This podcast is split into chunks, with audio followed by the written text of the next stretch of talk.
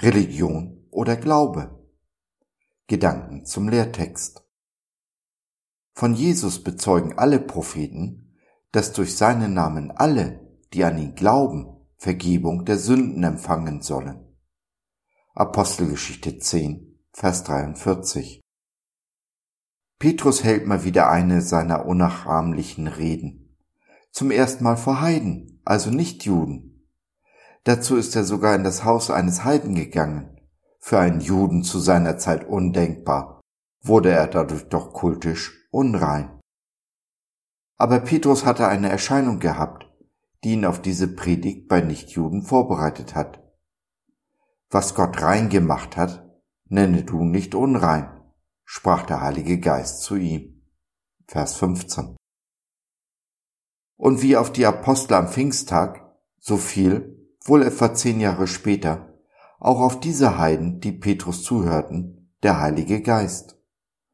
Gott hat nicht nur sein Volk, sondern die ganze Welt besucht, ganz so, wie es die Propheten des Alten Testaments schon lange vorher angekündigt hatten. Aus einer jüdischen Sekte wurde eine weltweite Glaubensbewegung.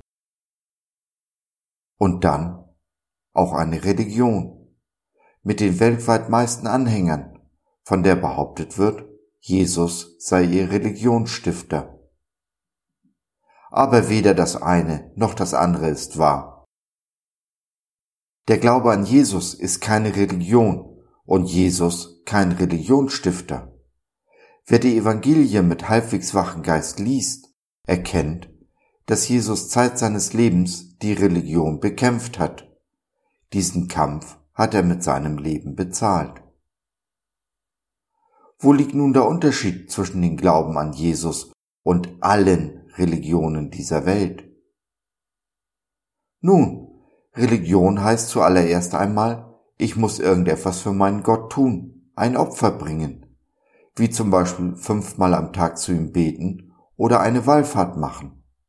Jede Religion, auch die christliche, fordert ihre Opfer, in welcher Form auch immer, nicht selten auch grausame, unmenschliche. Und am Ende fordert sie den Tod ihres Anhängers, der doch meinte, durch sie das Leben zu gewinnen. Das ist die große Lüge jeder Religion. Jesus dagegen ist die Wahrheit. Er hat keinen Gefallen am Opfer, sondern bringt sich selbst als reines, einzigartiges und endgültiges Opfer ein. Er geht in den Tod, damit wir leben können. Das wahre Leben, das es nur in ihm gibt. Dieses Leben empfangen wir, indem wir die Vergebung, die er uns in seinem Tod und seiner Auferstehung anbietet, annehmen. Genau dies tun die Heiden, die Zuhörer des Petrus. Sie nehmen die Vergebung an und empfangen in dem Moment den Heiligen Geist, als Siegel, als Unterpfand dafür, dass sie nun Kinder Gottes sind, vom Tod zum Leben durchgedrungen sind. Und du? Hast du dich entschieden, jeder Religion abzuschwören und Jesus zu glauben, seinen Worten, seinen Taten? Wenn ja, dann empfängst du das Geschenk der Vergebung, des ewigen Lebens. Aus einem Götzendiener ist ein Kind Gottes geworden, adoptiert und Erbe aller Verheißungen unseres Herrn.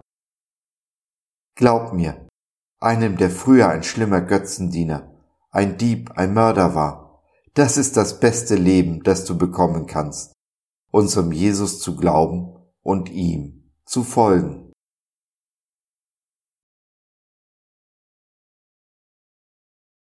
So, das war's für heute. Danke, dass du dir die Zeit genommen hast. Wir hoffen, wir konnten deinen Geist anregen und du konntest etwas für dich mitnehmen. Wenn du in unsere Community Jesus at Home reinschnuppern möchtest, Fragen, Anregungen und oder Kritik hast, dann besuch uns doch im Web www.gott.biz.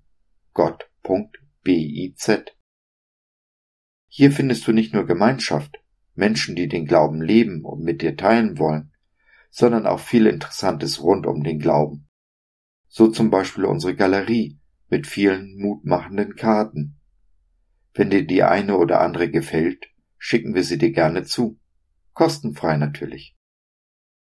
Also, schau rein, lass von dir hören. Wir würden uns sehr freuen. Bis dahin, alles Liebe.